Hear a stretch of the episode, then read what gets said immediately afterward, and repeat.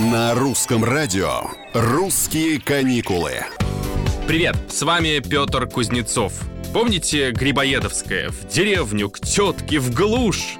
А так в нашей стране начинался агротуризм, о котором и предлагаю сегодня поговорить. Нет, на самом деле направление в туриндустрии новое. В нашем случае, наверное, хорошо забытое старое. Простыми словами, это отдых в селе с непосредственным посещением агропроизводства, то есть с возможностью приобщиться к местным традициям и приобрести новые навыки. Собирать урожай, ухаживать за птицами, животными, готовить вино или сыры, ездить верхом верхом на лошади.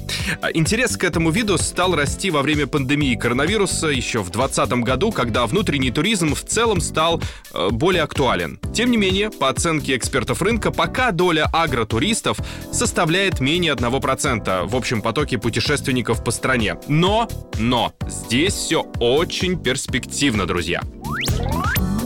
Например, в прошлом году вступил в силу закон о сельском туризме, позволяющий владельцам построек на сельхозземлях принимать гостей и проводить экскурсии. Поэтому сегодня в деревенских усадьбах можно разместиться в небольшой пристройке к дому хозяев или отдельном доме с номерами. Это обойдется в полторы 2000 рублей за человеком. Проблема в том, что наши путешественники пока не готовы тратить много времени на посещение э, вот таких объектов. Обычно они предпочитают заехать в усадьбу на 3-4 часа по пути, например, в Суздаль.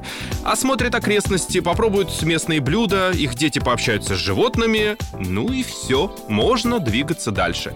Поэтому задача агротуризма — заинтересовать, как-то по-хорошему задержать на недельку, на две, а значит, значит предложить еще больше загородных и, может быть, захватывающих вариантов. Ну а за нами, городскими, как говорится, не заржавеет. Но это уже не из Грибоедова. Это «Русские каникулы».